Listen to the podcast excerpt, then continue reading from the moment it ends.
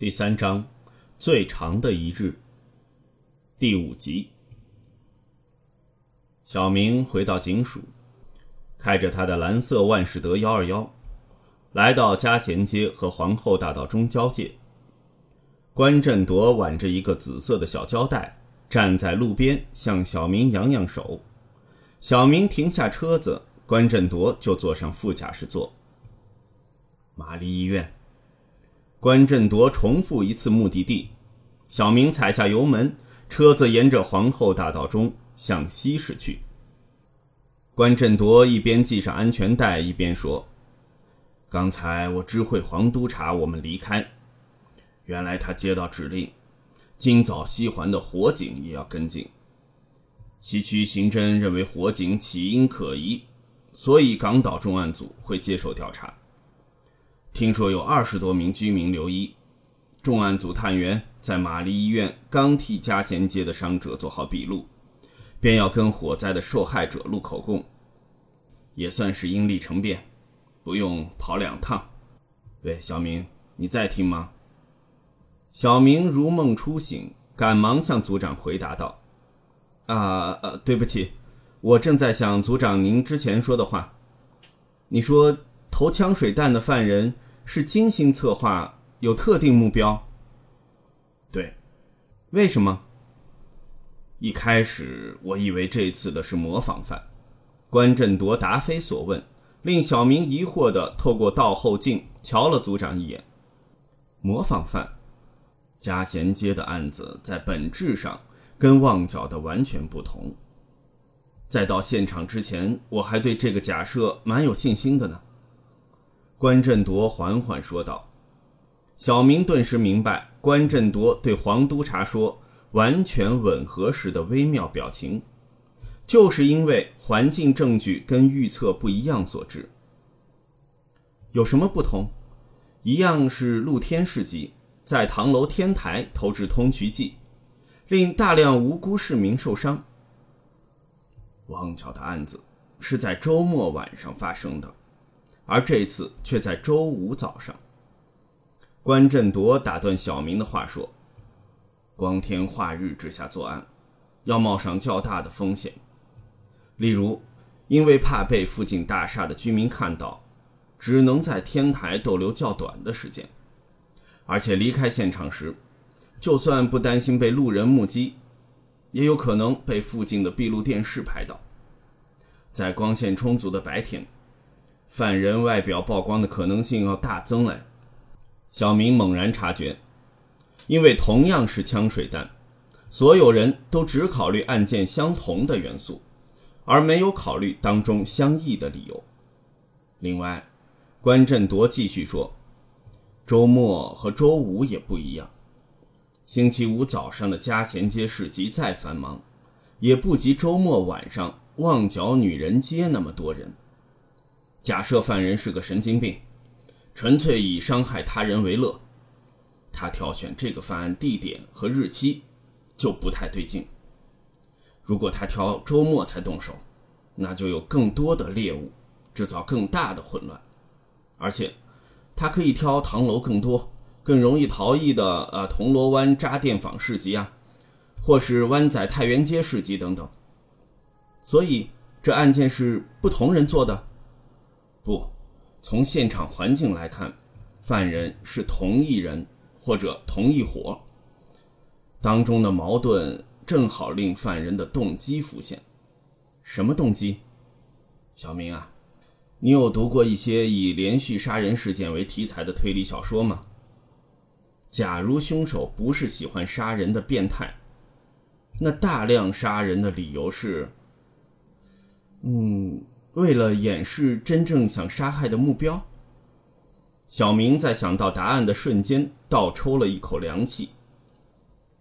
答对了，我认为枪水弹案也是类似的情况。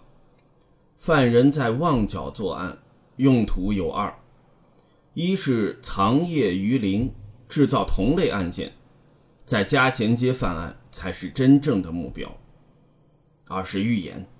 在旺角测试投掷腐蚀液瓶子会造成的伤害程度，实习逃走过程，检视警方应对的手法等等。本来我以为这个是模仿犯罪，那还可以推说，这个犯人不如旺角案的作案者深思熟虑，所以挑了一个对自己不利的犯案地点和时间。但既然手法完全吻合，犯人很大机会是同一人，那么旺角的案子就是预演了。嘉贤街的案子，不也可能是预演吗？不。因为风险太高，如果是预演，就算地点决定是中区嘉贤街，也可以挑周六或周日，游人更多，混乱更大，逃走就更容易。这是正式演出，所以受伤最严重的伤者就值得调查。小明亮出恍然大悟的表情，明白组长刚才向顺嫂。查问三名伤者的底蕴的理由，小明猜想啊，犯人在旺角做实验，随机挑选某个路人作为目标，尝试用枪水瓶向对方投掷，看看能否令目标受重伤。第一次可能失败了，所以第二次就用上两瓶，一瓶是向虚拟的目标攻击，另一瓶是制造混乱的幌子。犯人确定方法可行，就一直部署，然后今天早上向真正的目标动手。因为是早上，所以用上四瓶，制造更大的混乱。老李、华哥和周老板，其中一人就是犯人想对付的仇人。这样的话，到底三人之中谁是目标？小明暗损。犯人为了伏击在嘉贤街出没的仇人，半年前已经在旺角预演。那么，三个月前才在嘉贤街开业的周老板就不会是目标。华哥在街坊之间的风评很好，虽然年轻时可能混过黑社会，但他在市集经营已有十年，换言之，他金盆洗手至少有十年。即使以前跟人结下梁子。对方也没道理待十年才复仇。伤势最严重的李峰机会最大。从结果而论，他现在徘徊在生死边缘。这或许正因为犯人有目的的向他投掷瓶子，确保他受重伤。而街坊对这个色老头的风评也不是很好，搞不好某个善妒的丈夫要教训这个老家伙。不过。如果因为这个理由部署半年，似乎未免太过于小题大做。哎，小心驾驶！关振铎的声音将小明从思绪拉回现实。小明刚才想得出神，完全忘记自己手握方向盘，在马路上飞驰。嗯嗯，小明将注意力放回路上，车子刚经过香港大学黄克敬楼。跟玛丽医院相距只有数分钟车程。组长，你那个塑料袋里是什么？来到一盏变红的交通灯前，小明向关振铎问道。他从刚开始便发觉关振铎手上多了一个紫色胶带。哦，刚才离开嘉贤街前跟顺嫂买的。关振铎从袋子里掏出一顶簇新的棒球帽，往自己头上一戴，说。原价三十，我杀价至二十，还可以吧？退休后我打算多到郊外走走，这种帽子遮太阳应该挺合用。可是黑色吸热，大暑天戴这个会很辛苦吧？小明瞧了瞧那顶黑色的帽子，帽子的材质很粗糙，正前方没有任何文字或图案。但在帽舌的右边有一个硬币大小的灰色标靶符号，似乎想模仿某些知名品牌的前卫设计，可是怎么看都只是失败的山寨版。很热吗？这个也是。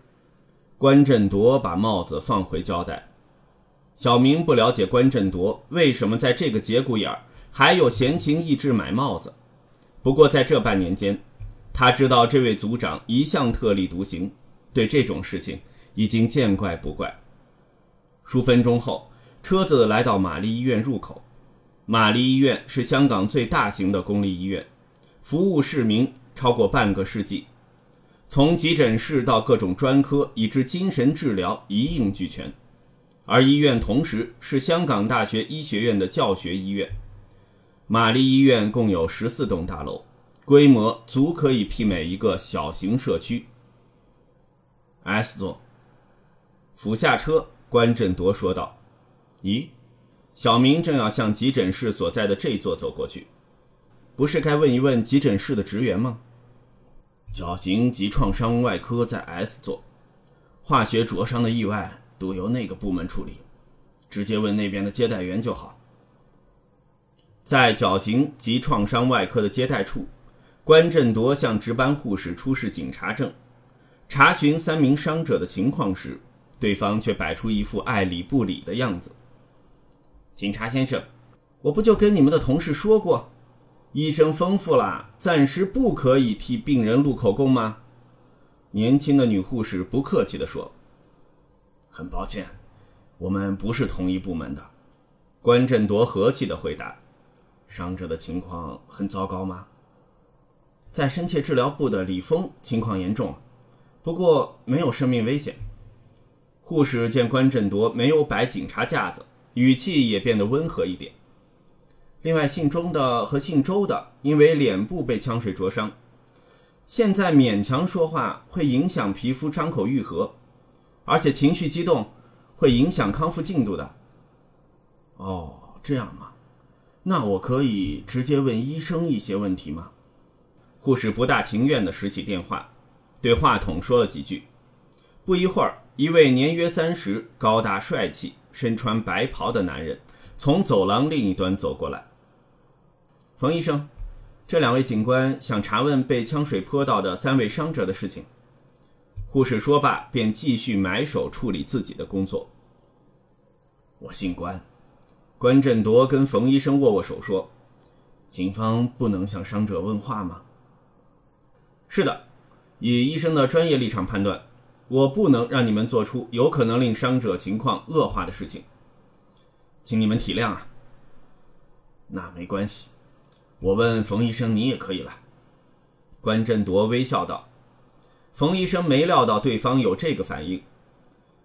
如果我可以帮得上忙啊，那请说。李峰的伤势很严重吗？听说他双眼有失明的可能。是的，腐蚀液溅到双眼，待他情况稳定，我们就会让眼科的同事跟进。冯医生摇了摇头，他左眼比较严重，应该救不了了，但右眼还有六成的复明的机会。钟华胜和周祥光呢？他们没有伤到眼睛吗？没有，也算是不幸中的大幸了。钟华胜被腐蚀液泼到肩膀。再见到脸部的下半部，脖子和口鼻的伤势最重。周祥光则迎面洒中，但他幸运的戴了太阳眼镜，液体没有沾到双眼。他们的手脚没有受伤吗？有，不过脸部最严重，手脚的都只是轻度灼伤。钟华胜左手臂和左脚都有伤，周祥光则是双手受伤。他应该是被腐蚀液泼到脸，慌忙的用手去擦，结果双掌也被灼伤了。冯医生边说边做出用手掩面的样子，示范他预计中的情形。他们要留医很久吗？暂时很难说长短，但我想两个星期是合理的预测。冯医生向接待处墙上的月历瞧了一眼，再说，而且。我预计三人在后天要进行植皮手术，周祥光应该会先做，他的应急处理最不足。虽然受伤范围不及其余两人，但皮肤的伤势最严重。应急处理不足，就是被腐蚀液溅到后有没有及时冲洗，急救员有没有充分中和皮肤上的腐蚀液，用纱布包扎防止细菌感染等等。听急诊室的同事说。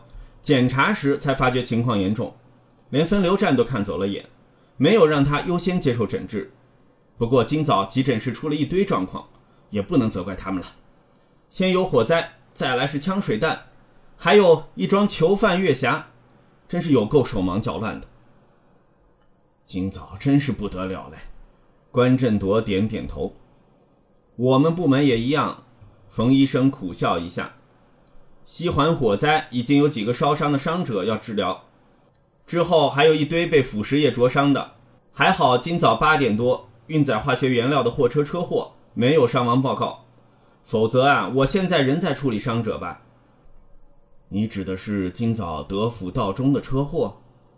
对，我跟认识的警员说今天很忙，他就说如果中区车祸的货车载的不是无害的乳化剂，而是腐蚀性液体，医院今早啊就塞爆了。不过现在也几乎塞爆了吧。其实，如果中区交通不是因为这个车祸而大挤塞，那三十多名被枪水灼伤的市民，部分应该会改送到湾仔邓肇坚医院，我们的急诊室啊就不会如此忙乱。我想问一下，替三位伤者办入院手续的是谁？关振铎将话题拉回到案件上。既然我们不能向伤者问话，我想跟他们聊聊。你提起这个的确有点麻烦呢。冯医生露出困扰的表情。李峰啊，没有家人，我们暂时没有联系上他的任何亲属，还有不少文件等着签呢。钟华胜和周祥光呢？关警官，你正好错过了。钟华胜的妻子今早在医院，周祥光则好像有一位当伙计的亲戚陪伴，但现在不是探病时间，他们都离开了。我想他们六点钟会再来吧，六点开始是晚间的探病时段。那我们只好等一下喽。”关振铎说。小明看了看手表，现在是下午三点半，还有两个半钟头才到六点。我是时候巡房，先失陪了。冯医生向二位点点头。哎呀，多问一句啊，请问钟华胜和周祥光住哪一间病房？关振铎问：“六号房，就在前面左边第三个房间，他们住在同一间病房。”冯医生离开后，小明悄声问关振铎：“组长，是要趁没有人留意，溜进病房向二人问话吗？就算溜得进去，他们都不一定愿意回答我们吧？”关振铎爽快地说：“我们就在这儿等一下，两个钟头嘛，很快就过去了。”关振铎走到接待处旁的一张沙发前坐下，留下小明呆站着。小明没想到行事不按章法的组长，这回居然乖乖地遵从指示。小明无奈地坐在关振铎旁边，正想问他如何从三位伤者口中找出犯人的线索，关振铎却开始谈化学灼伤的相关知识。他从应急治疗开始，一直滔滔不绝地谈到使用抗生素。和非类固醇类消炎剂的药物治疗，再聊到植皮手术和人工皮肤对伤口愈合的效果。小明心想，旁人大概会以为关振铎是专科医生，而他是正在了解治疗程序的病患家属。组长，我去一趟洗手间。关振铎说道：“伤者因为皮肤无法阻止水分流失，所以要持续补充水分时，小明打住组长的长篇大论。借上厕所逃避一下对方的疲劳轰炸。